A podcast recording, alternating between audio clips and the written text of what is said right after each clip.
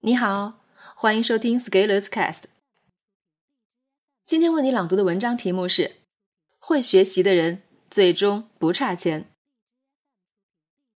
昨天早上有个大学生给我发信息，说是在知乎上看到我的文章，然后又在学校图书馆读了我的书，比较认同我的观点。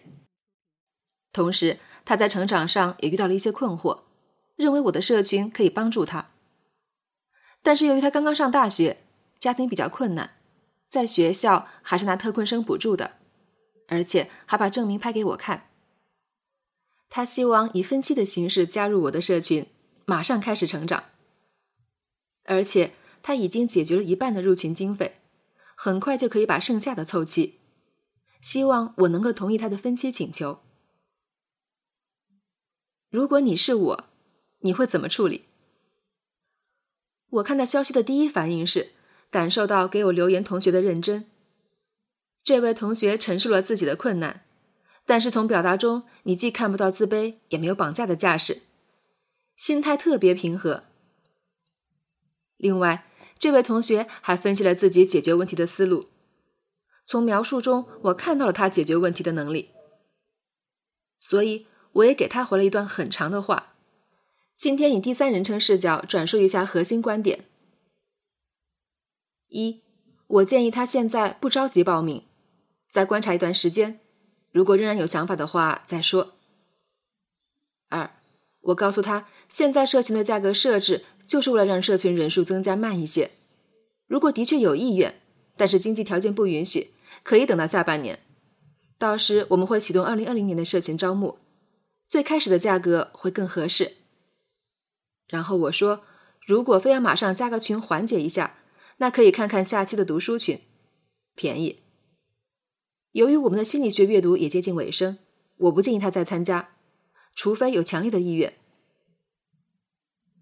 三，我告诉他，要成长，并不是非要进入到我的社群里，不管在哪里，只要开始持续行动，刻意学习，其实都是成长，而且。我的公众号的历史文章也足以提供好的参考。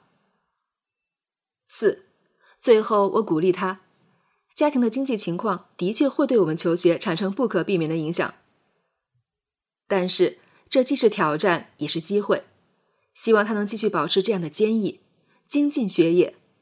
会学习的人终究不差钱。我特别理解这位同学的心境。毕竟我上大学的时候也没钱，更不要说花钱去学习了。我更佩服他的行动，毕竟他做了事情去争取，已经解决了一半的问题，再来向我求助，而且论据十足，这已经比多数人在认知和行动上要领先。如果他在三年前遇到我，那我可能会答应这样的请求，但是三年后我的想法发生了改变。首先。我并不希望小伙伴，尤其是大学生，冒着经济压力来花钱加群。也就是说，如果你感到了经济压力，而你现在又无能力克服，那现在加群可能不是一个好的选择。其次，我也不鼓励大家负债，尤其是大学生，提前消费不是好习惯。如果你成瘾了，会付出高昂的代价。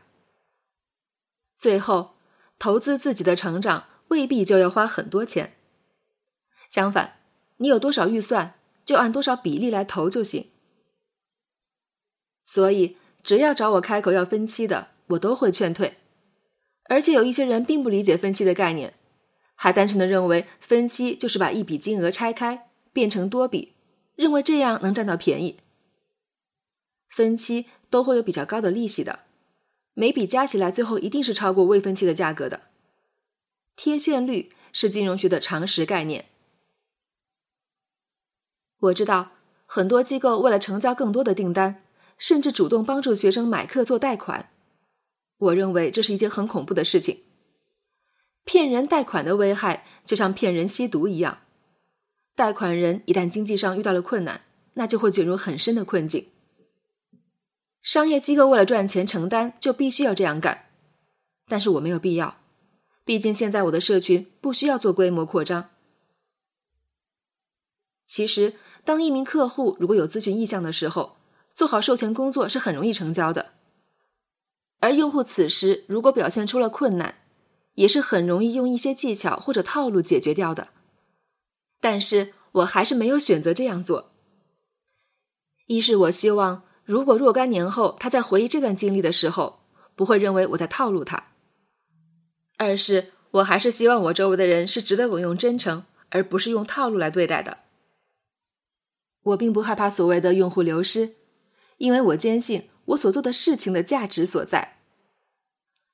而只要价值在，就一定会被发现、被认可。而我认为，当前所有的困难，包括经济上的，都是可以克服的，只是需要一些时间而已。更关键在于，我相信会学习的人，最终不会差钱的。本文发表于二零一九年五月二十二日，公众号持续力。如果你喜欢这篇文章，欢迎搜索关注我们的公众号，也可以添加作者微信 e scalers 一起交流。咱们明天见。